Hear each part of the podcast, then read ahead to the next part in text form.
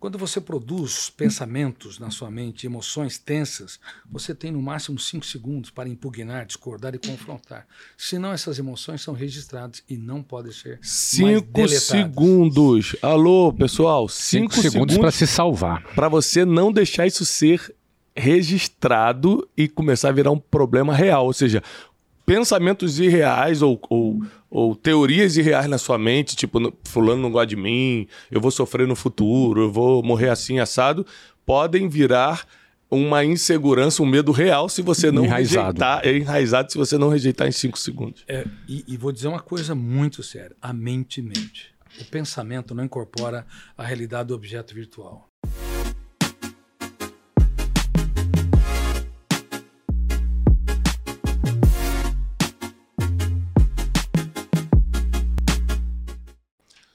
Bem-vindos a mais um Brunecast. Nós estamos em que posição, Wesley, no Spotify, por favor? Sétimo. Sétimo? O que, que aconteceu, Wesley? A gente está trabalhando melhor, trazendo melhores convidados. Mas se, se a gente está trazendo melhores convidados, Wesley, por que nós caímos na lista? Pra gente alavancar. É para alavancar. Entendi, Wesley. Passa no RH amanhã de manhã para a gente conversar umas 10 da manhã, tá bom? Tá bom. Obrigado. Wesley é nosso responsável técnico né, pelo Brunecast. E hoje nós estamos recebendo um dos maiores privilégios que eu tive até hoje aqui no, no Brunecast. Foi receber na área de empreendedorismo Flávio Augusto, né? Quem assistiu aí os centenas já de podcast do Flávio? Algumas centenas. É. Então vamos fazer o seguinte: antes de eu apresentar o convidado é, dessa noite, eu quero que vocês deem um forte aplauso para o nosso co-host, o primeiro imediato e braço direito do Brunecast, Flávio Augusto. Flávio Augusto! Muito bem. Bom demais. Já bati meu ponto aqui quando eu, cheguei. Eu tô com medo, porque é o seguinte: tem todo convidado que eu convido, o Flávio também vem. Ele, eu acho que ele fica. Ele grampeou meu telefone e aí ele fica vindo. A maior injustiça disso é que você que me convida, né? e o segundo, ou seja, isso foi um grande privilégio, né? É ter o Flávio aqui pela primeira vez. E, hoje, já algumas vezes com a gente no Brunecast, mas hoje nós vamos receber o homem que me inspirou, já contei isso em vários vídeos, a começar a escrever, né? Mas ele acreditou em mim e, e me ensinou algumas coisas na época que eu não tinha nada para oferecer. Hoje acreditar em mim é um, é um pouquinho mais fácil, porque eu estou dando algum resultadinho, né? Família tá bonita, as coisas estão acontecendo. Mas antigamente não era fácil, não. A pessoa tinha que ter fé para acreditar em mim. Então eu quero que vocês recebam o meu professor, doutor Augusto Cury. Muito bem. Doutor, que privilégio. Que privilégio.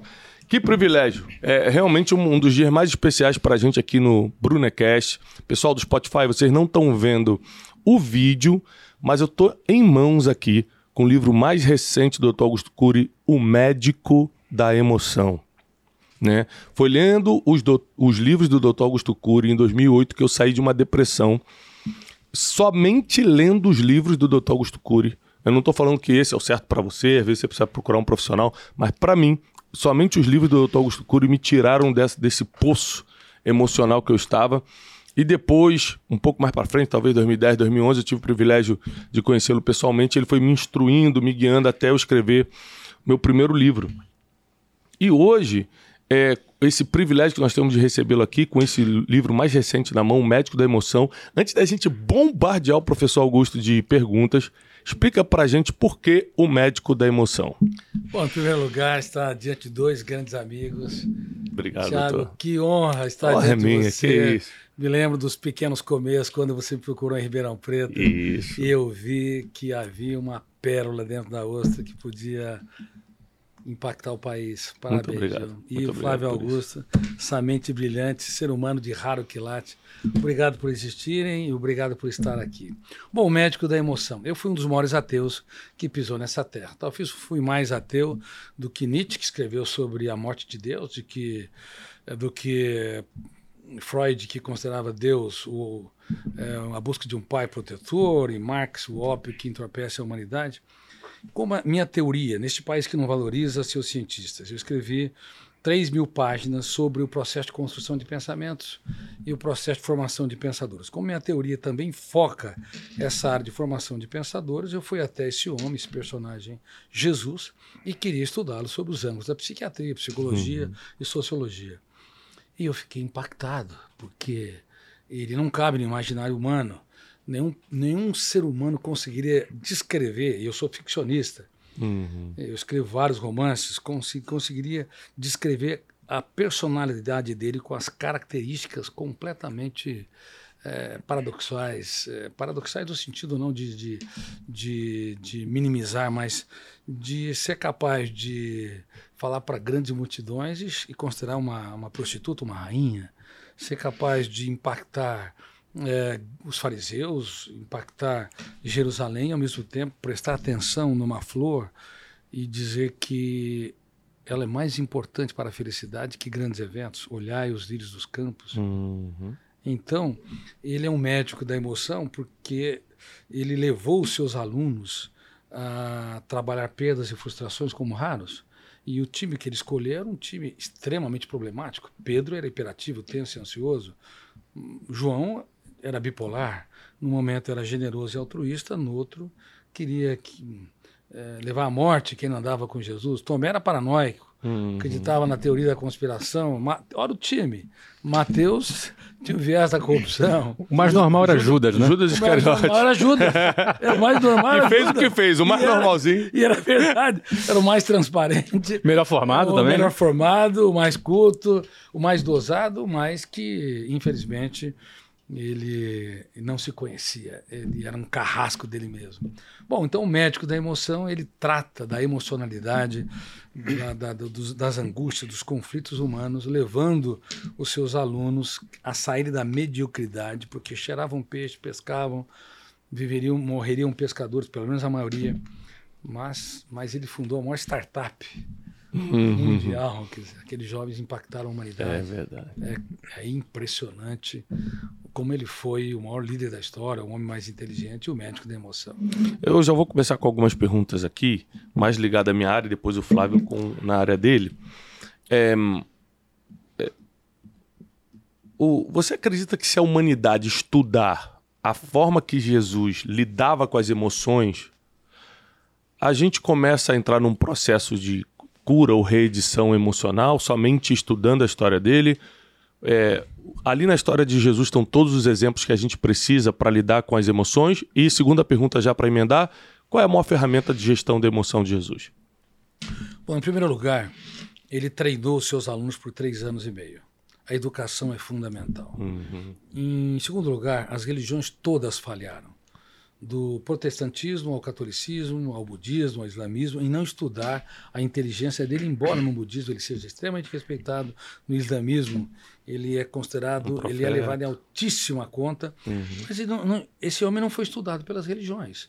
E ele também não foi estudado pelas universidades. Harvard, Cambridge, Oxford são capazes de estudar pessoas que, que não impactaram muito a huma- humanidade, mas ele foi o que mais impactou a humanidade, mas não foi estudado sobre os ângulos das ciências humanas. Então houve uma falha grotesca da teologia e das universidades.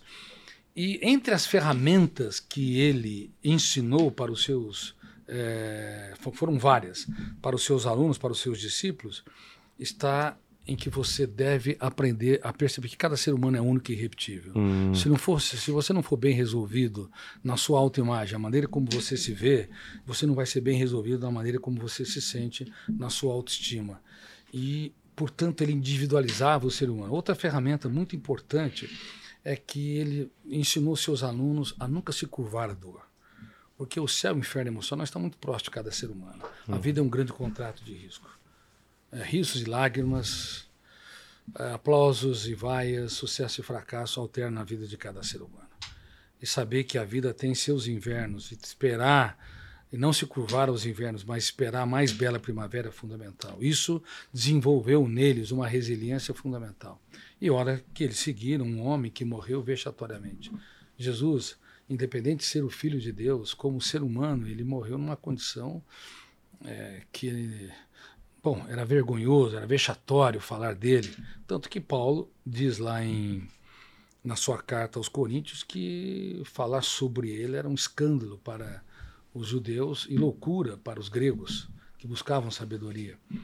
Mas ele conseguiu transformar pessoas rudes, toscas, débeis, é, que, que reagia pelo fenômeno bateu, levou em mentes brilhantes que mudaram o traçado da humanidade. E não foi uma transformação sobrenatural, não é que ele, tipo, orou, rezou por eles e, e eles ficaram melhores. E Foi treinou. Na, foi na base do treinamento. Treinamento. Não é sobre na psique humana não há milagres. Na psique humana é um campo de treinamento. E você tem que usar as, as, as lágrimas como vírgulas invertidas para escrever os capítulos mais nobres da sua história nos momentos mais difíceis da sua vida. A grande maioria dos seres humanos, dos miseráveis aos abastados, dos intelectuais aos iletrados, falham dramaticamente por não perceber que o eu, que representa a capacidade de escolha, o eu, que representa a consciência crítica, tem que ser treinado a gerir a emoção. Por exemplo, se você produz um pensamento perturbador, que as pessoas não gostam de você, ou você sofre por antecipação, ou então você rumina uma mágoa ou uma traição. Quando você produz pensamentos na sua mente, emoções tensas, você tem no máximo cinco segundos para impugnar, discordar e confrontar. Senão, essas emoções são registradas e não podem ser mais Cinco deletadas. segundos. Alô, pessoal. Cinco, Cinco, segundos para se salvar. para você não deixar isso ser registrado e começar a virar um problema real. Ou seja, pensamentos irreais ou, ou, ou teorias irreais na sua mente, tipo, "No- fulano não gosta de mim, eu vou sofrer no futuro, eu vou morrer assim, assado, podem virar uma insegurança, um medo real se você não Enraizado. rejeitar. É enraizado se você não rejeitar em cinco segundos. É, e, e vou dizer uma coisa muito séria: a mente mente. O pensamento não incorpora a realidade do objeto virtual. Entre eu e você existe um metro de distância, mas do ponto de vista da consciência que eu tenho de você, há um anti-espaço, há um espaço infinito. Porque eu defino, conceituo você através do pensamento. Porém, o pensamento ele é virtual. Por isso que nós pensamos no futuro. O futuro é uma realidade. O passado é irretornável. Mas por que reconstruímos o passado e damos musculatura aos desafetos, às mágoas, às perdas? Porque a mente, na esfera da virtualidade, ela pode mentir, ela pode, ela dá- pode dar uma dimensão, distorção sem precedente. Por isso que há muitos escravos vivendo em sociedades livres. Há milhões, bom, há 800 milhões de pessoas que passam fome no mundo, que ingere menos de 2 mil calorias, mas há mais de 7 bilhões de seres humanos desnutridos, cujo eu não co- consegue proteger a emoção e cujo eu não consegue impugnar, discordar e confrontar de pensamentos, os seus pensamentos perturbadores. Uau. Eu vou dar um treinamento agora na AMB, Associação de Magistrados do Brasil. Já fiz várias vezes com magistrados, muitas vezes também, várias vezes com a Polícia Federal, com os líderes, e vou falar, bom, e vou dar mais uma ênfase. A mente humana é como um fora. Você tem que, você tem que ter a consciência crítica. Você tem que ter o Ministério Público, você tem que ter uma acusação. Caso contrário, você se torna um psicopata. Porém, você também tem que ter um eu que é um advogado de defesa.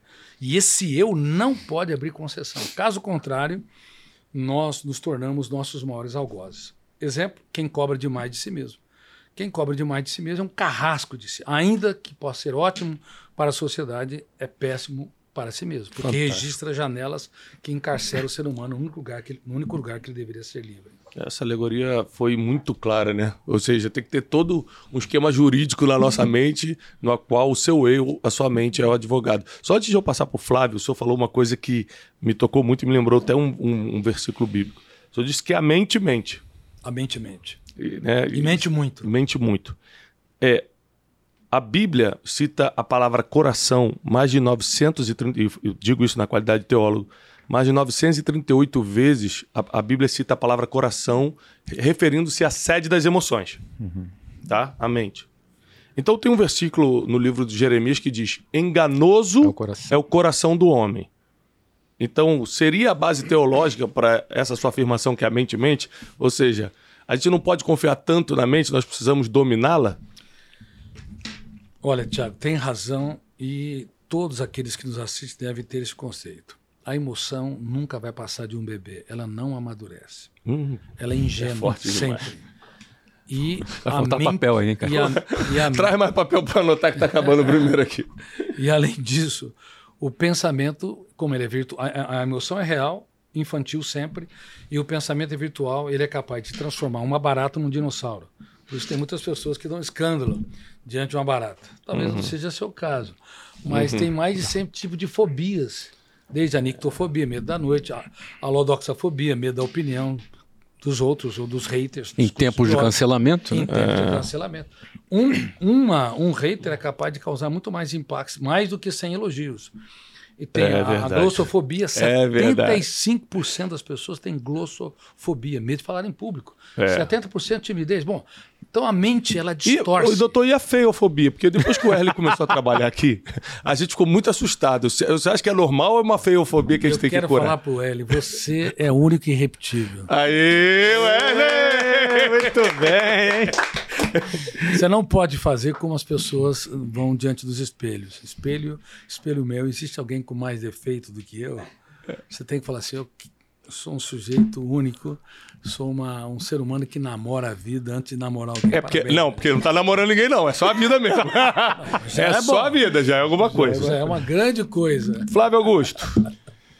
Bom, eu, eu antes de fazer a pergunta também vou deixar registrado aqui, Tiago, que ele, o doutor Augusto, foi um grande incentivador para que eu escrevesse também. Eu lembro que ele falou assim: olha, é, não contrata um ghost, não. Escreve você mesmo, mesmo que demore um pouquinho mais. Foi aí que saiu o primeiro livro. Lá atrás, foi o meu, meu coach literário, lá em 2015, não é? Bom, doutor Augusto, é, eu quero falar um pouco mais da, da saúde mental corporativa hoje. Depois do Covid, parece que as pessoas ficaram um pouquinho piores do que estava antes. Eu ouvia o senhor falar sobre é, o grau de ansiedade no mundo, a epidemia de ansiedade no mundo. Só que isso foi antes do Covid. E os níveis de ansiedade e de depressão chegaram a níveis inimagináveis e dentro das empresas isso virou um problema muito sério. Os departamentos de RH, eles, se- eles ganharam aí um desafio a mais nesse processo. É, qual a postura da empresa?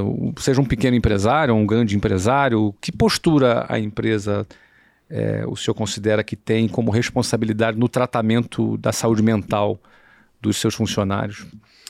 Bom, em primeiro lugar, fico muito feliz porque você, você é uma mente brilhante e tem impactado o Brasil. Parabéns por ser um modelo de empreendedor e também de pensador através da sua literatura.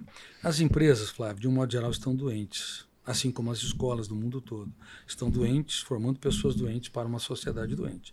O que existia antes da pandemia foi turbinado na pandemia, porque quando você se enclausura, você tem que aprender a, a conversar com seus fantasmas para domesticá-los. Por exemplo, por exemplo, sofrer por antecipação, ou ruminar mágoas, perdas e frustrações, ou elevar o tom de voz, ou cobrar demais dos outros. Se nós não aprendermos a domesticar esses fantasmas mentais, eles se agigantam, eles vampirizam não apenas a nós, mas as pessoas que estão ao seu redor.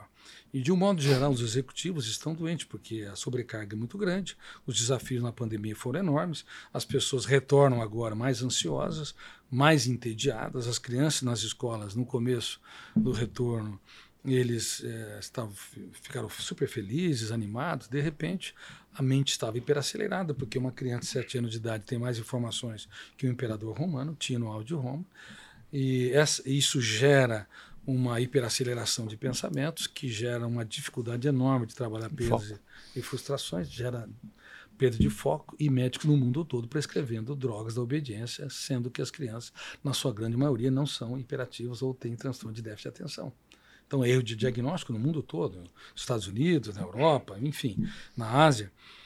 E é necessário agora que os executivos aprendam a gestão da emoção. E tem algumas ferramentas muito importantes. Por exemplo, duvidar de tudo aquilo que nos controla, porque tudo que nós cremos nos controla. Criticar cada ideia pertur- perturbadora no exato momento, como eu disse, que elas aparecem. E determinar estrategicamente, não pedir, mas determinar, ter autoridade. O nosso eu não pode ser um mendigo, ele não pode ser um pedinte. Ele tem que determinar, gerir a emoção, determinar não ser escravo de pensamentos angustiantes ou de sentimento de culpa, sentimento de incapacidade ou até da nossa impulsividade, reagir pelo fenômeno bateu, levou. Nós temos que atuar como líderes de nós mesmos, como diretores do script, como pilotos da aeronave mental. E um executivo, se ele, se ele cuida da sua mente, então ele pode brilhar no teatro da empresa. Caso contrário, a única empresa que não pode falar que a sua mente vai sofrer. Não apenas por sofrer por antecipação, mas por ter dores de cabeça, dores musculares, baixo limiar para suportar frustrações, déficit de concentração, déficit de memória, que é muito comum hoje em dia. As pessoas estão super esquecidas e isso é uma defesa do cérebro para impedir que nós pensamos muito e esgotemos o cérebro. E, infelizmente, também algo grave que está ocorrendo, que é o transtorno de sono. E o sono é o motor da vida. Se as, as pessoas podem brigar com o mundo e, e, e, suportar, mas se brigar com a cama, vai perder. Porque é. se não dorme bem um, dois, três, quatro dias, vai aparecer os sintomas psicossomáticos, que são gritos de alerta de bilhões de células, dores de cabeça, dores musculares, não na garganta, taquicardia, extracístolos, problemas é, gastrointestinais. Esse grito de alerta é uma súplica do corpo pedindo, mude seu estilo de vida. Mas, infelizmente, Flávio, as pessoas não ouvem a voz do seu corpo. Deixa eu aproveitar uma uhum. carona rapidinho aqui, claro. Tiago. É, a resposta sobre as empresas foi ampla e profunda, mas no meio do seu comentário, eu queria aproveitar e falar muito sobre isso, porque eu já, na minha superficialidade leigo, já observei e até já fiz comentários sobre isso é, sobre a epidemia de diagnósticos de déficit de atenção por hiperatividade no Brasil. Isso. O Brasil é o segundo maior consumidor. Pode falar o nome aqui do remédio? Pode. Pode, né? Pode. Segundo maior consumidor de, de Ritalina e seus derivados, né? É. E seus, Tem um outro aí mais famoso, é o, é o Venvance. Venvance, Venvance, não é? E Luciana, que você conhece muito bem, doutor Augusto, ela, uma das, ela, ela faz, é, se formou em mental health nos Estados Unidos e acabou atendendo algumas famílias, muitas delas adultos com dependência química do Venvance. Venvance. Venvance. Então, é, hoje virou meio que moda entre concurseiros, executivos, pessoas que acham que para terem mais foco tomam esses remédios mesmo sem prescrição. Mais produtividade. Como acham que vão ter mais produtividade. Então eu queria dividir minha pergunta em duas partes.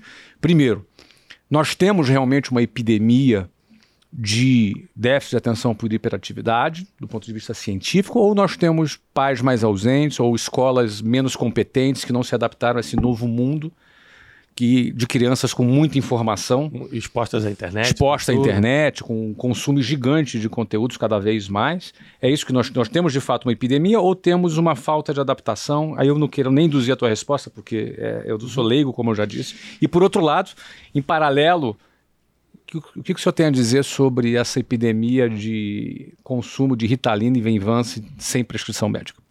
Olha, isso é gravíssimo. A sua pergunta é muito inteligente e pertinente. Em primeiro lugar, a hiperatividade ou transtorno de déficit de atenção atinge 1 a 2% da população. 1 a 2%. Tem que ter fundo genético. Tem que ter um pai, uma mãe, ou um avô, uma avó, numa hum. linha genética que fazem mil coisas ao mesmo tempo, que são mais agitados, uhum. enfim, tem um nível de ansiedade. Ou seja, não é comportamento simplesmente. Não, não, é, é genético. É genético. Tem que ter o fundo metabólico tá. hiperatividade. É porque tem gente Só que é distraída e fala, tenho, é. tenho déficit de atenção. Não, é, é até meio chique, ficou é, meio chique esse é. negócio. É. Só que eu descobri uma síndrome e já tinha apontado ela, escrito ela em 2004. Pensamento acelerado. Síndrome do pensamento acelerado e já, já denunciava que no futuro se houvesse uma multiplicação excessiva do conhecimento, das informações e dos estímulos, isso poderia sa saturar a MUC, memória de uso contínuo, que representa no máximo 2% da memória humana, e levar a uma hiperconstrução de pensamentos e, consequentemente, perder o foco, perder a, a concentração e simular sintomas da hiperatividade sem ah. ter a ah. base metabólico-genética e médicos do mundo todo dando diagnóstico errado e prescrevendo drogas, drogas da obediência. E essas drogas agora ganham uma popularidade enorme e, infelizmente, jovens adultos jovens estão tomando porque desacelera um pouco, o pensamento dá um pouco mais de foco, só que cobra uma fatura alta. Pode dar dependência nos níveis da cocaína uhum. se não se administrar adequadamente por, uhum. por tempo determinado e por médicos que têm competência. E para criança? Aquela criança que foi diagnosticada de forma equivocada, talvez por, pela falta de paciência da escola ou pela, pela falta de, de dedicação dos pais e que preferem botá-la aprisionadas dentro delas mesmas por uma droga. Qual é o impacto na Dói criança? no meu coração. Dói demais, né? Demais, porque é uma denúncia em mais de 70 países que eu sou, que eu sou publicado. Sim. E o problema não é só brasileiro. Os diagnósticos errados estão sendo, sabe, aos milhares, aos milhões na Europa, na Ásia, em todo lugar, na, nos Estados Unidos. E tem uma técnica de ouro que os pais devem levar em alta consideração. Até os casais em alta consideração na relação interpessoal, porque muitos casais começam o seu relacionamento no céu do romance e o, e o terminam no inferno dos atritos, entendeu? É. Bom, chama técnica da teatralização da emoção. Como nós multiplicamos é, assustadoramente o número de informações. No passado, séculos passados, a cada 200 anos é, dobrava o número de informação. É, na década passada, ela de, multiplicava a cada um ano e hoje está multiplicando a cada, a cada um mês. E tudo isso é registrado automaticamente por um fenômeno inconsciente chamado fenômeno RAM registro automático da memória. A biografia do córtex, no, no córtex cerebral não depende da vontade humana. Por isso que se você detesta alguém, rejeita hum. alguém, sinto muito, ele vai dormir com você. Porque a biografia, o registro é automático, involuntário e registra-se tudo com alto, com, com, com, mais densidade, aquilo que tem alto volume emocional. Como nas redes sociais. E não existe, apaga, né? Não apaga. É isso aí. É, não, não, é impossível deletar impossível a memória. deletar. Só reeditar a memória. Só reeditar. Ah, você, ou construir janelas para, paralelas que neutralizam. Eu lembro que o senhor ensinava muito isso, que as emoções fortes, né, a alta intensidade da emoção, registra com duplo P. Exatamente, do poder.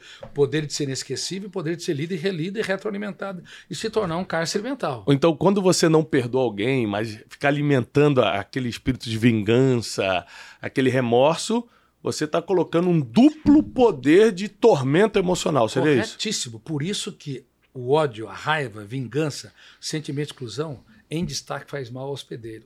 Mas como é que Jesus, como é que Jesus condenou todos esses sentimentos se ele não estudou psiquiatria? Então, é incrível. ele foi o homem mais inteligente da história. é inacreditável. Infelizmente, Harvard não estudou. Cambridge, Oxford, MIT, Stanford. Não estudaram a mente deste homem. Como pode? Mas ele. É, não, foi um erro atroz. Se ele tivesse sido estudado, não estou falando nem no ângulo teológico, estou falando do ângulo uhum. psicológico, Psico, psicossocial, socioemocional. Nós teríamos, talvez, é, mais poetas e menos generais, teríamos, teríamos mais artistas plásticos e menos psiquiatras, entendeu? Uhum. Teríamos uma humanidade mais saudável, com mais proteção emocional. Emendando uma pergunta sobre Jesus, Flávio, rapidinho para a gente voltar aí no, nos negócios. É, se o surto é, da nossa geração é ansiedade, inclusive eu li e reli várias vezes seu livro Ansiedade, o Mal do Século, é, por que Jesus falou porque a gente não deve andar ansioso há dois mil anos atrás? Então, então eu me perguntava, quando eu analisava como um crítico, como um cético. Hoje eu sou um cristão sem fronteira. Quando eu estudei a mente dele, eu mudei meu pensamento, tá certo? Não defendo uma religião, sou lido por todas as religiões, inclusive pelos ateus e nas universidades.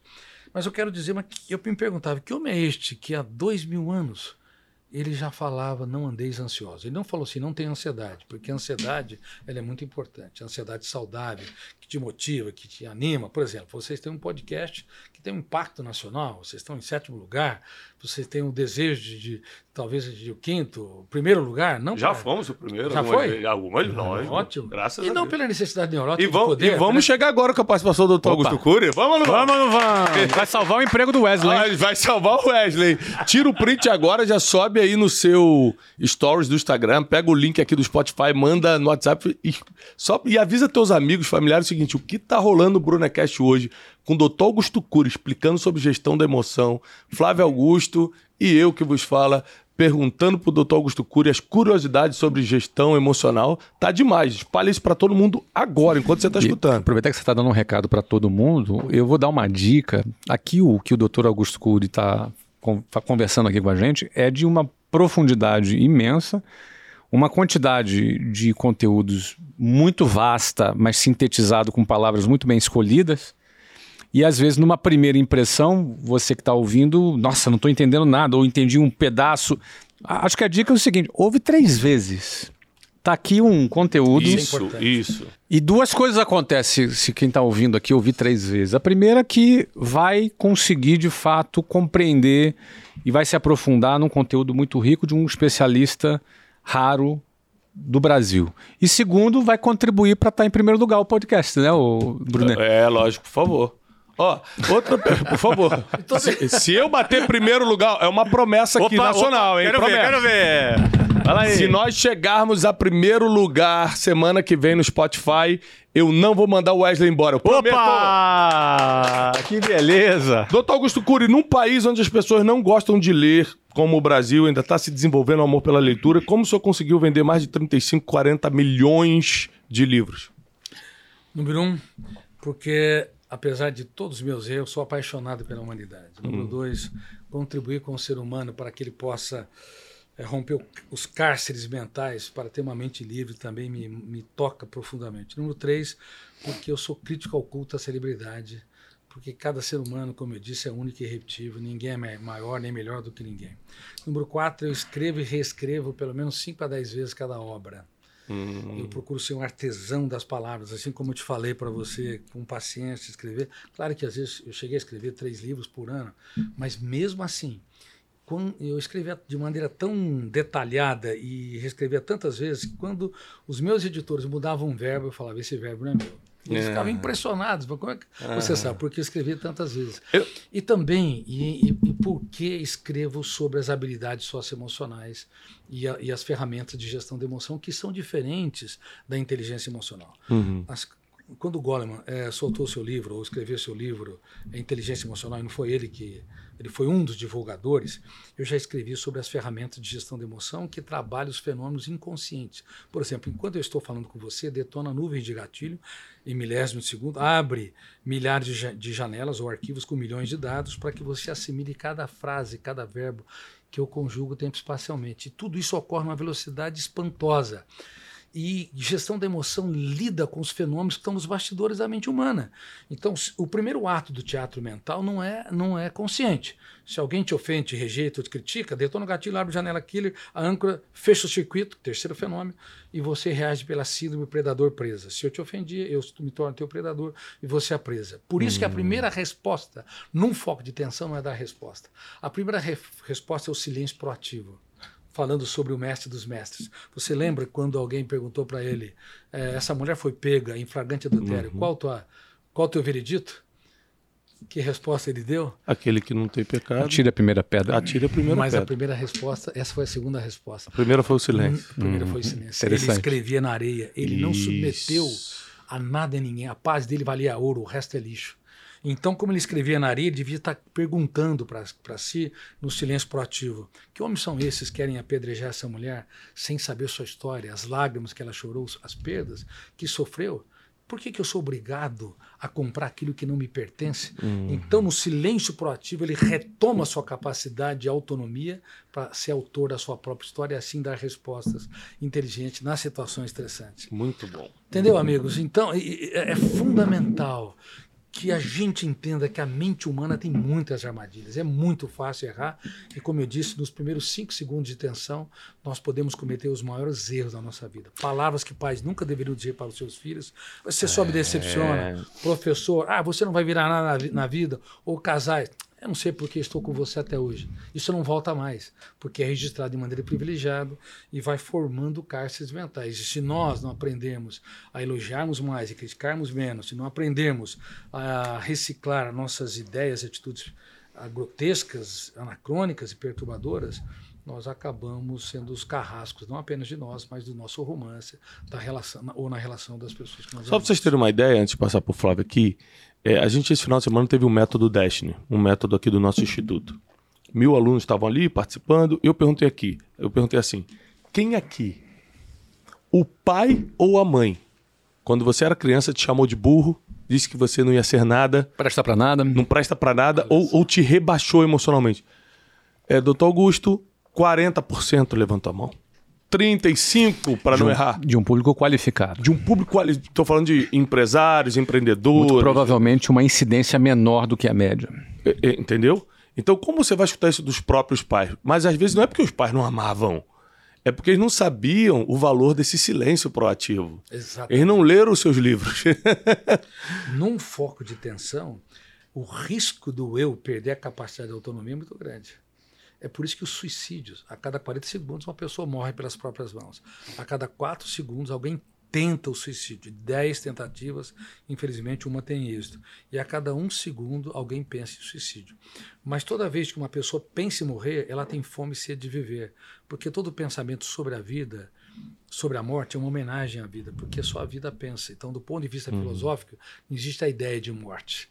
Só que as pessoas atentam contra a sua vida porque, no fundo, querem, querem resolver a sua dor, matar a sua dor, angústia, sentimento de culpa, de incapacidade. E às vezes E às vezes na relação com os pais, sem perceber, eles acabam cometendo acidentes graves. Por isso que a melhor maneira de você corrigir um erro quando você falha, quando obviamente um erro quando você tem um comportamento inadequado, é você pedir desculpas, é você mostrar sem medo e sem vergonha que você falhou você se curvar humildemente diante dos seus alunos, diante dos seus filhos, diante da sua parceira ou parceiro. Um ser humano que não se coloca em construção, ele é Deus. E se ele se coloca como um Deus, ele, ele, ele destrói fortemente, poderosamente quem está ao seu redor.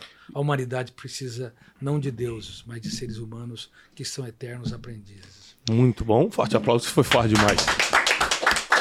É, o, o, eu estudo muito sabedoria. É um tema teológico, bíblico que eu gosto muito e eu ensino muito sobre isso. E um dos maiores segredos da sabedoria é o silêncio. Se você estudar a sabedoria teologicamente, você vai encontrar versos como a sabedoria habita com o silêncio. Até o tolo, quando se cala, se passa por sábio. Né? Então, um conselho que eu quero dar é o seguinte: você quer crescer em sabedoria? Você quer crescer em gestão da emoção? Valorize mais o silêncio. Porque quem conhece o peso das palavras acaba valorizando mais o poder de ficar calado às vezes, principalmente quando está num foco de tensão. Você precisa entender, por favor, entenda isso, que o silêncio é o idioma dos sábios. Você precisa ser fluente nele. Tá bom? Então, olha só. Deixa eu dar um cavalo de pau aqui, Thiago, é, até para dar um descanso para a galera que está ouvindo. É, vou falar um tema um pouco mais ameno aqui e para a gente depois voltar para a profundidade aqui. É, Dr. Augusto também foi autor de um livro que virou filme. Foi lançado no Brasil, foi um grande sucesso. Uhum.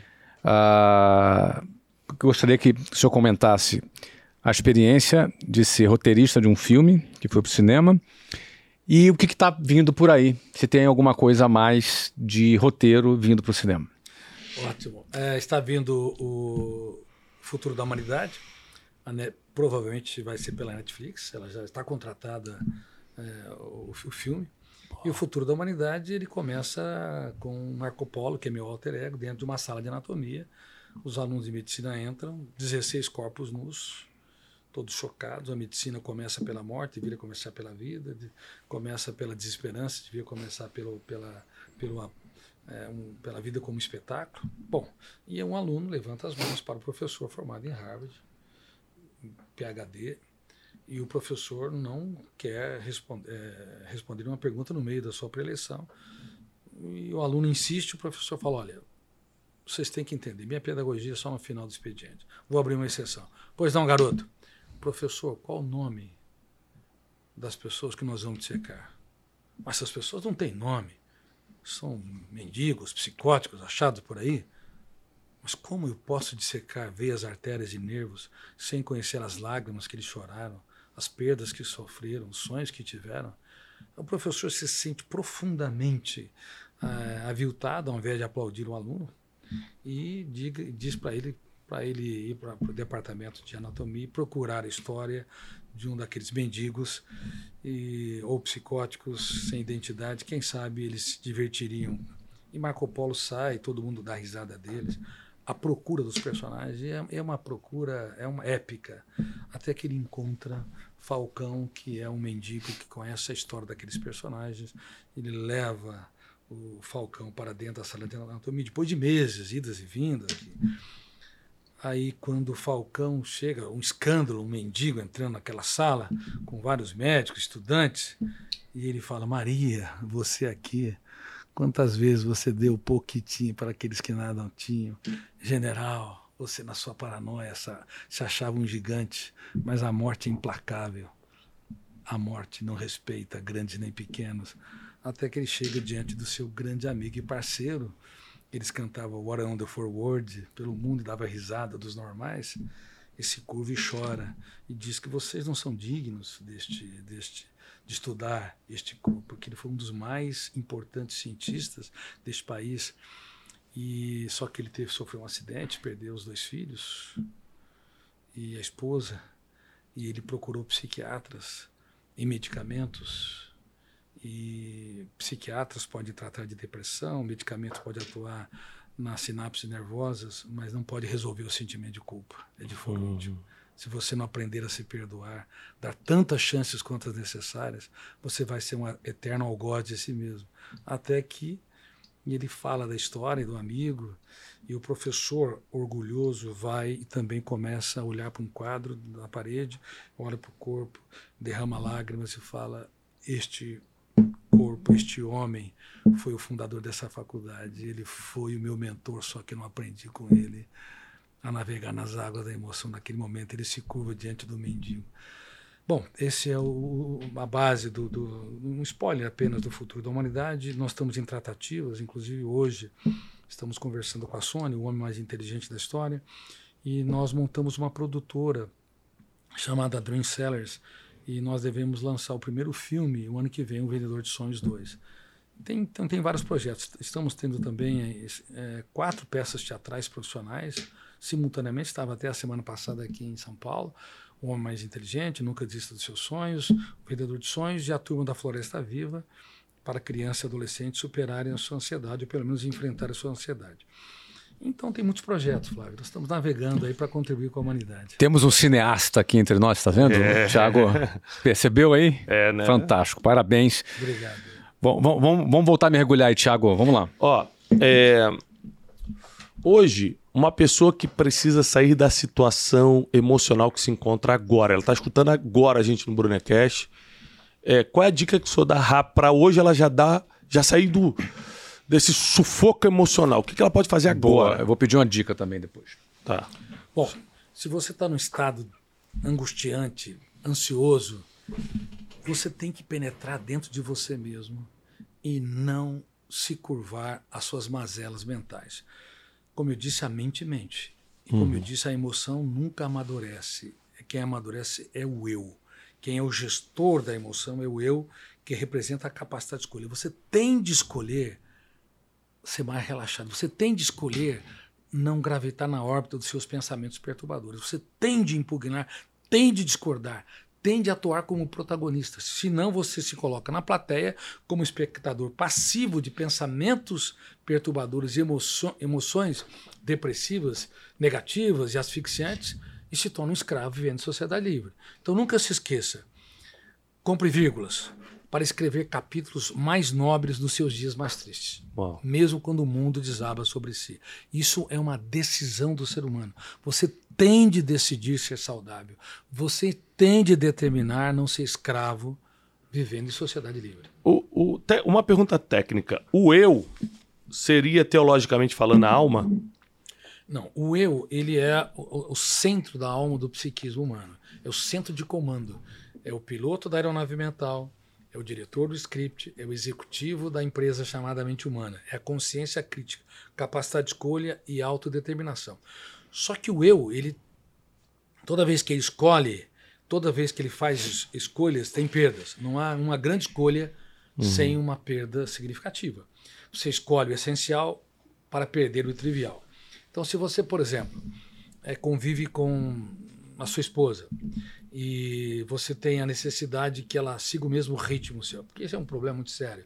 Casais eh, tão- são tão estressados que cada um quer que o outro siga o seu ritmo. Não, não consegue conviver com pessoas lentas. Mas você quer ter uma vida mais tranquila, mais serena, mais agradável.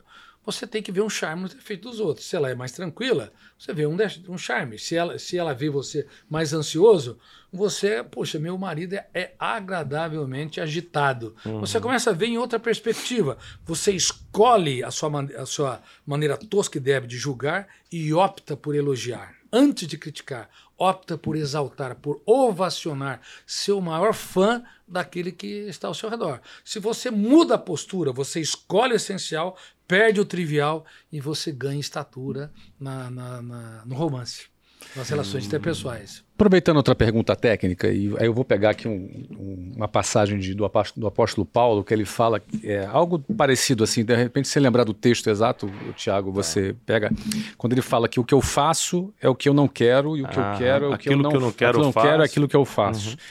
Nitidamente ele está num conflito como se entre o seu eu e alguma outra coisa que existe dentro dele. E aí eu me lembro, quando eu vou para o mundo corporativo, pessoas que se auto-sabotam. Pessoas com com muito potencial, com uma capacidade muito grande, mas elas têm um comportamento que se auto elas se auto-sabotam e fracassam por essa autossabotagem. Então, quando eu lembro desse comportamento, até muito comum, de pessoas que se auto-sabotam, e lembro desse texto de Paulo, quando ele fala o que eu faço é o que eu não quero, o que eu quero é o que eu não faço. É Ro- em Romanos 7 isso, Romanos 7. Então me, 19. pa- me parece o quê? Me parece o eu dele querendo dar as cartas e alguma coisa dentro dele próprio é, nessa contradição, e isso me lembra essa autossabotagem nas empresas. É, é- é o eu contra o quê? Que que- o que, que é que está autossabotando o eu aí? é muito, muito interessante e complexa a sua pergunta. Não apenas o eu constrói pensamentos. Existem quatro fenômenos inconscientes que também lê a memória e constrói cadeias de pensamentos sem autorização do eu. Pensar não é uma opção apenas do- da nossa vontade consciente, é uma inevitabilidade. Até mesmo quando a pessoa medita e tenta parar de pensar, até a consciência da, da, da- da interrupção já é um pensamento, entendeu? Então é impossível parar de pensar.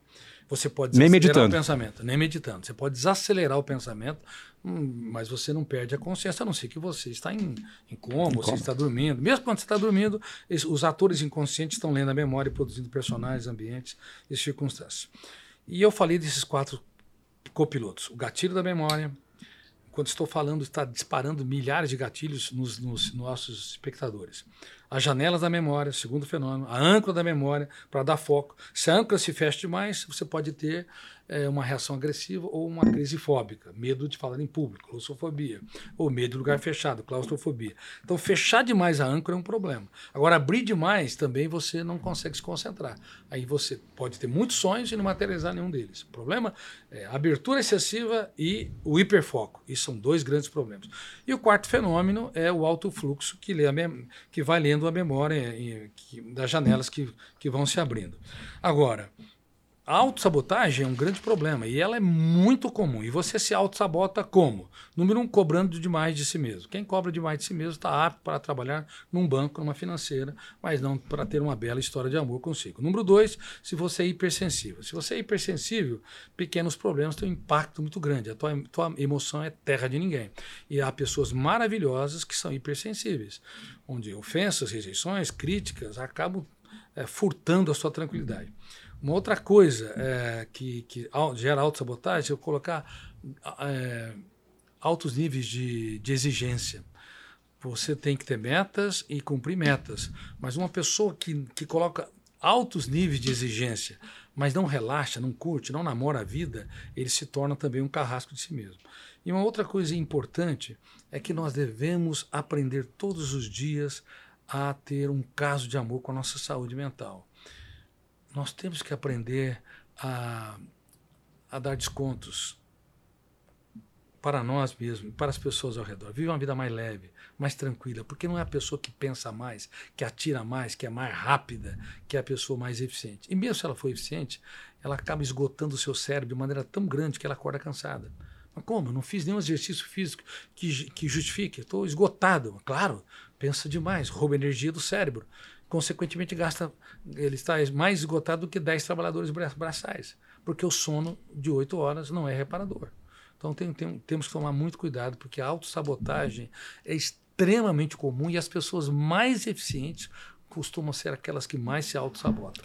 É uma coisa interessante. O senhor começou falando no início do- desse podcast que gestão das emoções é treinamento.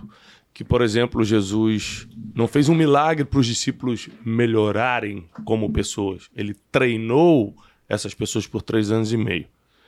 Me parece que a gestão da emoção é uma das habilidades mais importantes para o ser humano viver nessa terra.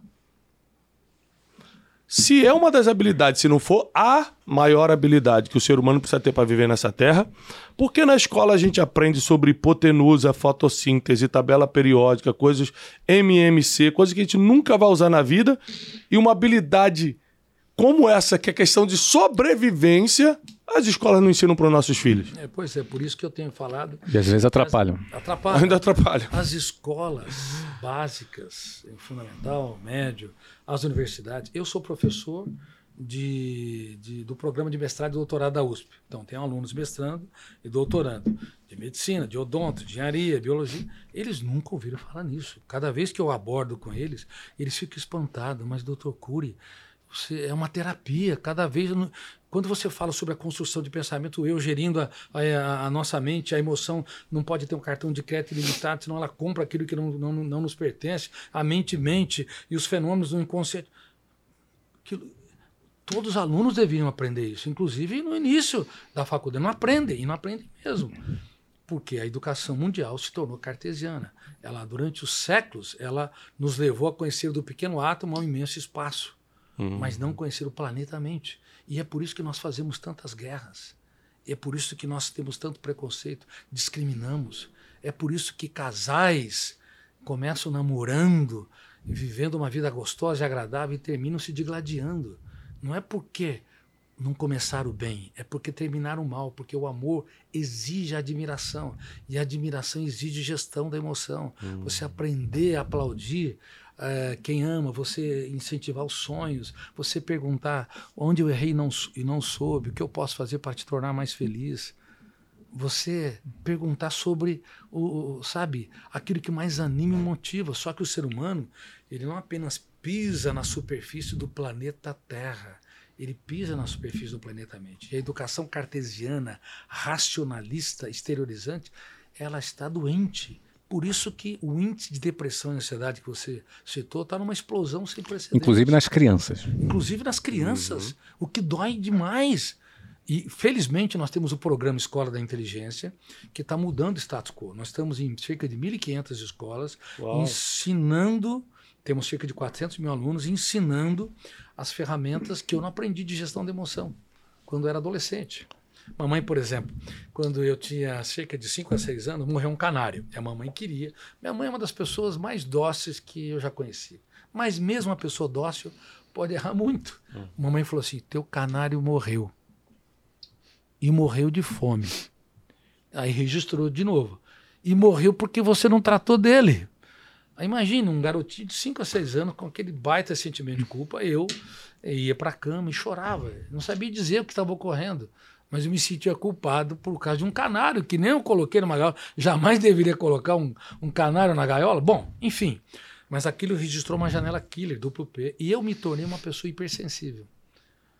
Uma pessoa sensível, quando alguém machuca, é, quando alguém ofende, machuca. Uma pessoa hipersensível estraga o dia.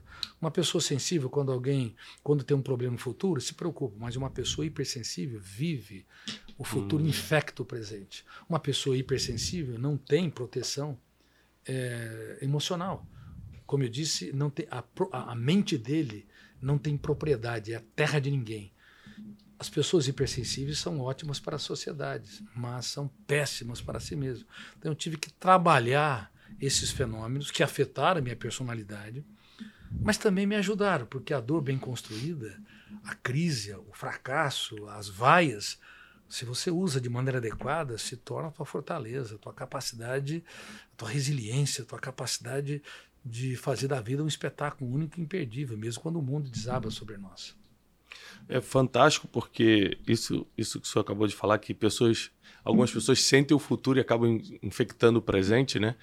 É muito forte, porque a, a 86% das nossas preocupações nunca vão acontecer. Então a preocupação é você estar tá focando no futuro, que pode não ser real. Talvez isso nunca aconteça, né? E quando acontece, acontece diferente. Acontece diferente. E não foi tão você, ruim assim como, como imaginou. E você infectou o presente. E você infectou o presente. Não, tem gente que tem um sonho ruim à noite e acorda triste. E passa o dia triste por causa do sonho. Só que o sonho, é... esse, esse realmente não existe, né? Não, já aconteceu de um da mulher, Exatamente. a mulher sonhar que o marido traiu e ficar uma semana sem falar com o marido. Opa. É. Acontece?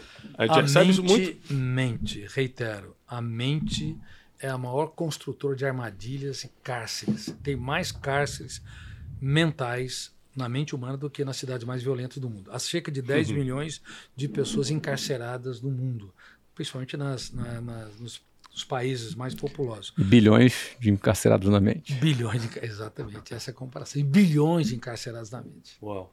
Esse é o problema. Deixa eu pedir uma dica agora, então, Tiago. Por favor. Tá precisando de ajuda emocional, né, Flávio? Vou pedir uma dica aqui agora. Doutor Augusto Cury. Todos nós precisamos. E todos nós, todos nós. Olha só. Aqui o Brunecast tem um posicionamento muito interessante. Eu, é, a idade, muito provavelmente, seja predominante entre 25 e 45 anos, Isso. pessoas casadas, com filhos, 90% do... 90%. Então, creio que vale muito uma dica para as mamães e os papais que estão nos ouvindo aqui. É, você comentou que nunca dizer para um filho, deu até alguns exemplos. Mas o que deve dizer? O que é recomendado sair da boca dos pais para os filhos para que ele tenha uma saúde mental melhor, uma confiança melhor? O que é mais recomendado? Duas técnicas fundamentais. A, a regra de ouro é a TTE, que eu citei e não descrever. Técnica da teatralização da emoção.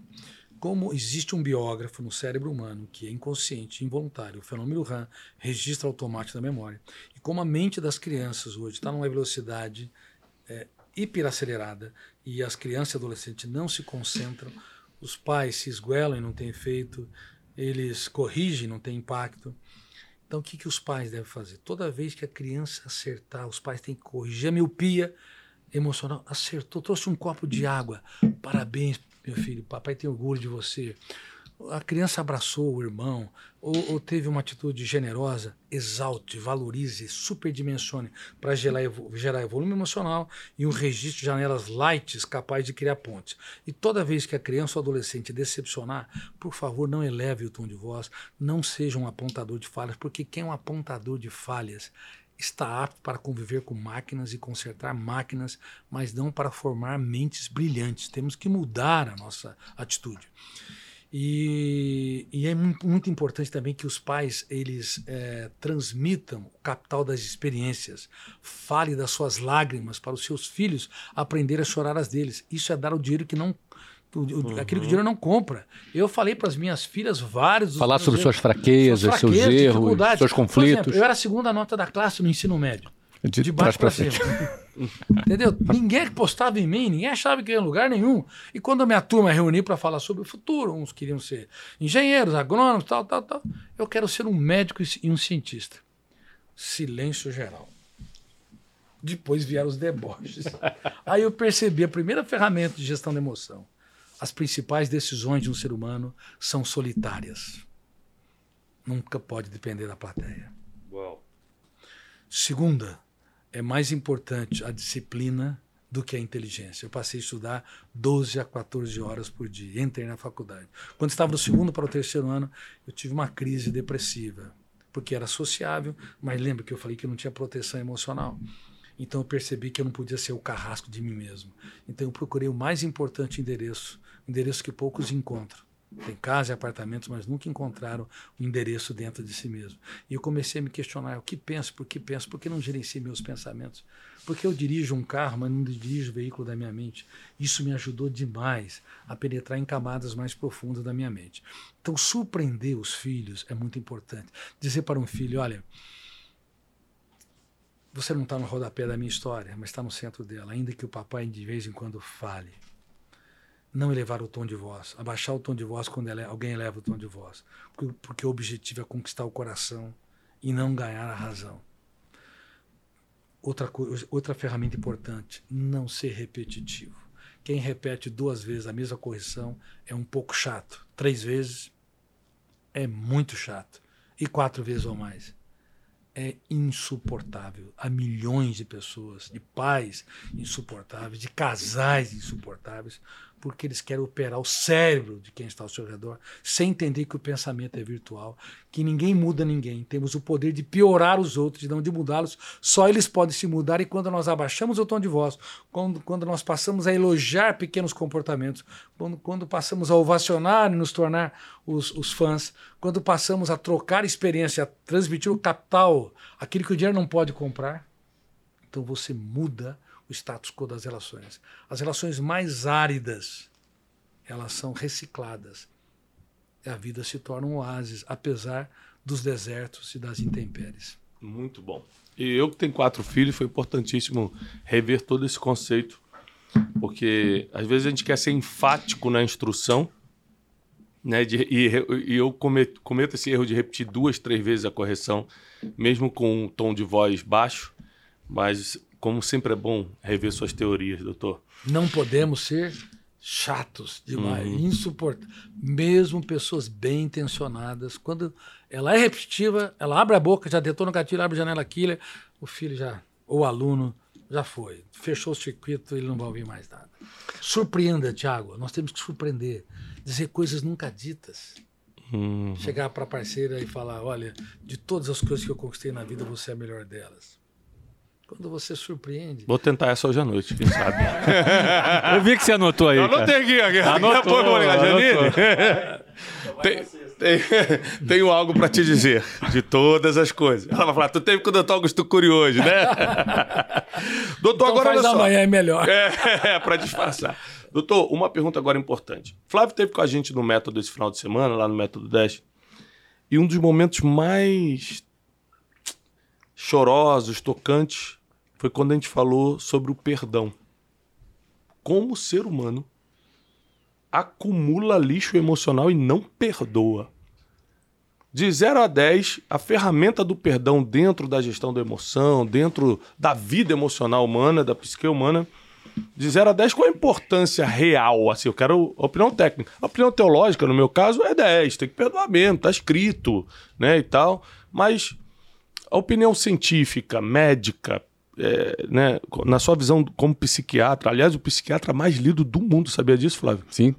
Psiquiatra mais lido do mundo. Em quantos idiomas? 70. 70, 70 países. 70, 70 países. países. Publicado em 70 países. Então, é, qual é o grau de importância de 0 a 10 do perdão na gestão da emoção? Porque tem gente que está escutando a gente agora, doutor, que não fala com o pai. Ontem foi o Dia das Mães, ontem, ontem né, foi o Dia das Mães, a gente está gravando isso aqui na segunda-feira, pós Dia das Mães. Tem, tem gente que não ligou para a mãe, porque não consegue perdoar de alguma coisa, coisas sérias e coisas banais. Tem gente que não consegue perdoar o algoz emocional da infância, às vezes um, um, um bullying, né? Um, até um mesmo abuso, que é uma coisa mais, mais difícil de tratar. Mas explica pra gente cientificamente a importância do perdão. Agregando a pergunta, só para ele já, já, já colocar, e quais são as consequências para quem boa. se recusa a perdoar? Boa, boa, boa. Não para quem é, pode ser perdoado, não. Para o cara que não abre mão, não, não let it go e não, e não perdoa. Eu abordo de maneira mais detalhada no livro O Médico da Emoção, tá certo? Tá aqui, ó. E eu vou falar alguns pontos que considero relevantíssimos. Número um, o perdão não é um ato religioso, nunca. O uhum. perdão, perdão não é ato religioso. O perdão é um ato intelectual fundamentado na compreensão. Quando Jesus estava sobre o madeiro, a primeira vez que ele esteve acima dos homens foi quando foi pendurado sobre o madeiro. Ele disse: Pai. Isso que o senhor falou está no livro? Tá no livro. Tá, tá nesse livro. Tá na, o médico tá da na coleção. No médico da emoção também, mas tá, Cara, tá isso, na coleção. Isso eu vou postar agora. Não é, porque isso aí eu vou usar no método. Porque eu vou postar é, agora com ou seja, o crédito. não é um ato religioso, que é justamente o que a gente defende é um ato, no médico. É um ato intelectual. intelectual. É um ato intelectual. É um ato intelectual. Tá. Pai, tá. perdoa-os. Lá no Madeiro. Porque eles não, não sabem. sabem Opa. Naquele momento, sobre o ângulo, parece que havia algo onde o autor da existência iria julgar a humanidade de maneira cabal. E o filho interviu a ação do pai. Foi a primeira vez que na história que um pai viu um filho morrendo e não fez nada por ele. E quando o pai ia fazer, o filho interviu. Pai, perdoa, porque eles não sabem o que fazem. Mas eles não sabiam o que faziam. Claro, estava cumprindo a peça condenatória de Pilatos. Só que ele, como mestre da compreensão, foi além dos paradigmas da cultura. Ele percebeu que o detonou gatilho, fechou o ciclo da memória, a âncora gerou é, um quadro de asfixiamento da capacidade de pensar. Então, levou a compreensão, o ato intelectual, em última instância. Ele foi além da, da, da, de uma análise mais exterior de comportamentos que o condenavam e o torturavam. Então você perdoa quando você entende que por detrás de uma pessoa que fere há uma pessoa ferida Muito bom. Se você entende que por detrás de uma pessoa que fere a uma pessoa ferida, você vai começar a entender o outro ato, o segundo ponto do, do, do, do perdão como, como, como ato intelectual. Dois, diminuindo a contrapartida do retorno. Porque os íntimos são aqueles que mais podem nos ferir. Uhum. Então, entender que por detrás de uma pessoa que fere a uma pessoa ferida e doar-se sem medo, mas diminuir o tanto quanto possível a expectativa do retorno. Em terceiro ponto, Hum. quando você perdoa, o maior favor que quem é prim- o primeiro beneficiado do perdão é aquele que perdoa. É aquele que Uau. compreende, porque você registra janelas lights que neutraliza a agressividade, a violência, a mágoa que está depositada. Uhum. Como não dá para apagar a memória, ou você reedita as janelas que estão abertas, killers, ou você constrói janelas lights que neutralizam o poder Uhum. dessas janelas traumáticas. Caso contrário, as pessoas que não se dispõem a gerir a sua emoção, a, a duvidar, criticar e determinar, e também a fazer a mesa redonda do eu, o eu conversando com, o, com- com as experiências traumáticas e com os seus algozes ficticiamente na sua mente. Se você não faz isso para, con- para construir janelas paralelas, você arras- arrasta as- os seus conflitos até o último suspiro existencial. E muitas pessoas levam para o seu túmulo os seus conflitos É. são miseráveis, ainda que moram em palácios. Por isso que uma pessoa que perdoa, ela tem um caso de amor consigo, em primeiro lugar. Muito E, o forte. pro- e a outra coisa, Tiago, fundamental, é se perdoar. Tem pessoas que são Uhum. implacáveis consigo mesmo. Nós temos que ser- saber que somos imperfeitos vivendo com pessoas imperfeitas. Você pode conviver com milhares de animais e nunca ter nenhum problema. Mas se você conviver com um ser humano, cedo ou tarde vai haver problemas. Você vai decepcionar e você será decepcionado. Decepcionado. Muito bom. Agora eu vou provocá-lo um pouco, né? E gostaria que o Flávio me ajudasse nessa provocação, que é o seguinte: tudo que isso, é, é, eu quero defender um pouco aqui o lado é, teológico e espiritual da coisa e provocar um pouco a ciência. Tudo isso que o senhor falou é lógico, eu concordo, sou teu aluno, né? Sou, sou teu eterno aluno, é, sou devedor é, dos seus, é, dos seus, da sua mentoria inicial para que eu pudesse viver o que eu estou vivendo hoje. Então, o- tudo que o senhor fala eu, eu respeito e propago, mas eu quero fazer aqui um, uma, uma, um, um desafio. Tudo que o senhor falou é bonito, eu concordo, mas para mim parece que é só para pensadores. Gostaria que o Flávio me ajudasse na construção desse, dessa provocação. Por quê? Tudo que o senhor falou, metade que está escutando agora fala assim, mas peraí, mas como é que eu vou é, é, provocar, é, é, ser autocrítico? Eu não entendo bem o que, que é isso. Como eu vou é, perdoar se eu estou sentindo essa dor só para eu me só eu me libertar emocionalmente? Eu não, não quero, quero Não que- é justo. Eu quero me vingar, não é justo e tal. Porque eu acredito que a Bíblia, né, a vida espiritual, é, é, é, o, é o maior ato de misericórdia de Deus. Porque para para prestar atenção. Vou fazer um chute aqui porque não é, não tem essa pesquisa, mas eu acredito que só 10, 15% da humanidade sejam de pensadores. Eu acho que a maioria das pessoas elas seguem ordens, elas querem só um emprego, ganhar ali e tal, ir para casa. Ou talvez 80% das pessoas sejam pessoas que não pensam por si só, mas adaptam seus pensamentos, e 15, 20%, ou talvez o princípio de Pareto aí, 70, 30, 30% pensa, vou abrir um negócio, vou comandar uma nação, vou escrever um livro e tal. Aí a Bíblia vem e dá a fórmula meio que pronta. A Bíblia não explica o porquê você tem que perdoar. Ela só fala o seguinte, ó, é, quer seguir a Jesus? Perdoa, porque a Bíblia diz assim, ó, se você não perdoar, Jesus também não te perdoa. Então, por que eu acho que a espiritualidade é a misericórdia de Deus manifesta? Porque sabendo que nem todo mundo vai conseguir pensar toda essa construção de pensamentos, ele já deu uma ordem facilitando. Obedeça, pelo menos. Hã? Obedeça aqui. É, é, porque tem muita gente que só sabe trabalhar obedecendo. Fala o seguinte, ó, você quer ser perdoado? Quero. Então perdoa também, tá tudo certo. Mas, mas quantas vezes, né? É por isso 70, 70 vezes vezes 7, sete. né? É por isso que as pessoas não perdoam. Mesmo cristãos carregam os seus fantasmas. Então, é uma Entendeu? provocação, É. vamos lá. E, então, Porque, porque veja bem, lembra que, que ele disse uma vez, é, a medida que você usar para medir os outros, Eu- essa é a medida que eu vou... Medido. Então, se você usa uma régua pequena, Tem um reguão. então você vai passar mais facilmente no teste. Mas se você colocar uma régua grande, então você vai ter problemas. Uhum. A maior vingança contra o inimigo é perdoá-lo. Porque quando você o perdoa e o compreende, ele deixa de se tornar teu inimigo, ele deixa de dormir com você e perturbar teu sono, de almoçar com você e perturbar seu apetite. Por isso que eu disse no começo que ódio, raiva, exclusão, sentimento de vingança faz mal destaque ao hospedeiro. O ato de perdão é um ato que promove a saúde emocional. E o auto perdão também. Eu estou preocupadíssimo hoje que as pessoas não conseguem se abraçar. Lembra que nós falamos para o Wesley namorar a vida? Uhum. As pessoas, antes de namorar alguém, tem de namorar a vida, tem que relaxar, tem que dar risadas de vez em quando dos nossos, das, no, nossos erros, estupidez, estupidez suportáveis. Porque nós temos erros, nós falhamos. E quando você vê um charme nos defeitos dos outros e também nos seus defeitos, a vida está mais leve, porque você exige menos, cobra menos, vive mais suavemente. Caso contrário, é o que vai acontecer. Cada vez mais vivemos na era dos mendigos emocionais, é uma das acusações minhas. A era dos mendigos emocionais. Pessoas morando em belos apartamentos, apartamentos e casas de condomínio mendigando o pão da alegria. E uma pessoa rica, quem faz muito do pouco. Uma pessoa pobre, quem precisa de muito para sentir migalhas de prazer. E nós estamos na era da, da autopunição e da autocobrança.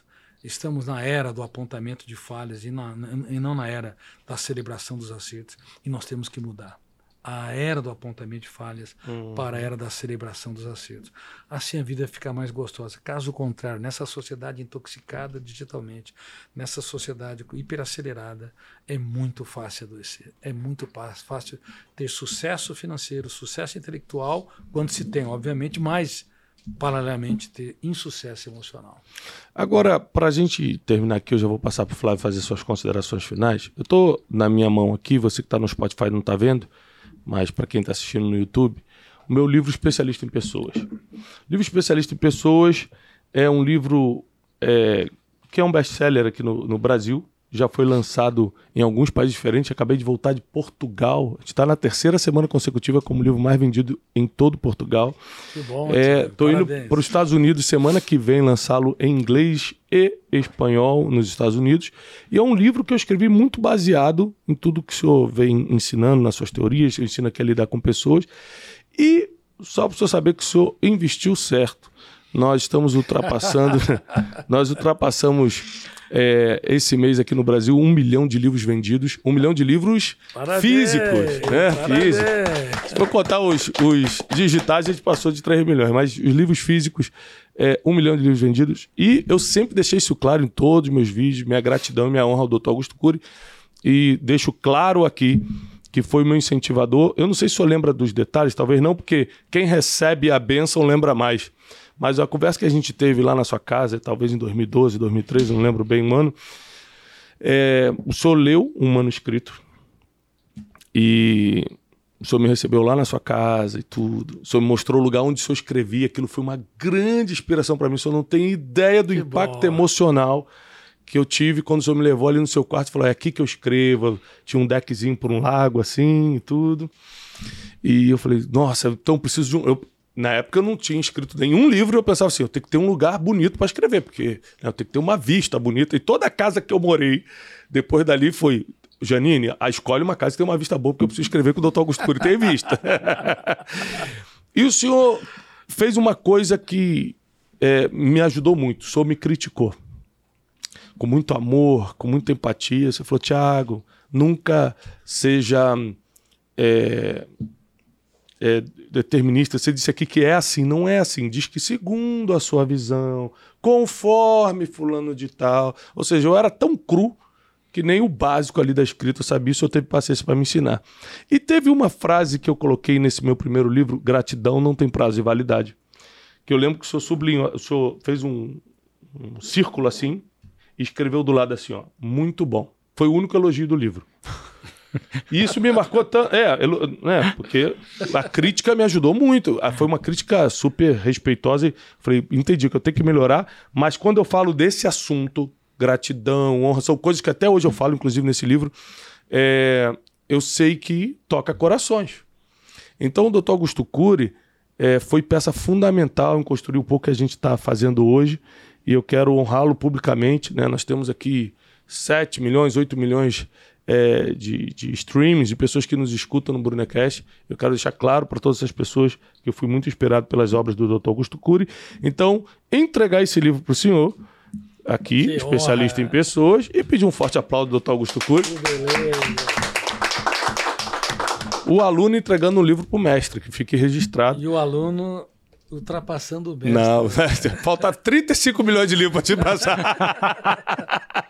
Aqui, ó, o livro novo do Dr. Augusto Cury, fantástico. Vou começar a ler ainda hoje O Médico da Emoção. Eu não sei em que lugar do mundo você está agora, mas para e compra esse livro, O Médico da Emoção. É o livro mais recente do Dr. Augusto Cury, tá bom? Flávio, Minhas considerações finais é dizer que eu estou super feliz em, em reencontrar meu querido amigo Dr. Augusto Cury, que já fazia alguns um tempinho que a gente não se via. Eu tive hoje aqui para uma reunião e fiquei sabendo que, você- que o senhor viria aqui hoje à noite, então eu me convidei para vir também, para que a gente pudesse ter esse encontro. Então também quero aproveitar e honrá-lo aqui publicamente, dizer que sua obra, su- sua missão, seu conteúdo me influenciou fortemente e é um prazer aqui te enco- reencontrar. Tá bom? Eu quero dizer para vocês que eu não me curvaria diante de reis e nem de celebridades, mas me curvo humildemente de pessoas como vocês, apaixonadas pela humanidade, que têm feito um bem tão grande para esse Brasil. Vocês não perderam o humus, a camada mais importante dos solos, que é a camada mais importante da mente, a humildade. muito bom. E o poder infecta pequena, inclusive na política, esse radicalismo, direita e esquerda, todo radicalismo, toda necessidade neurótica de poder, usando o poder para que a sociedade sirva e não usando o poder para servir a sociedade, tudo isso é- é um problema, o culto à celebridade é um problema.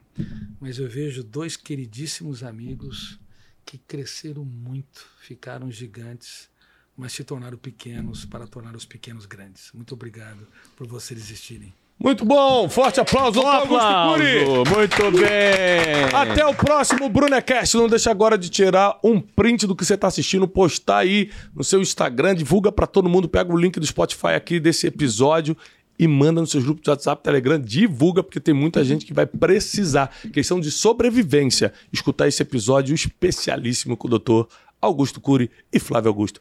Até o próximo Brunecast. Uh! Muito bem!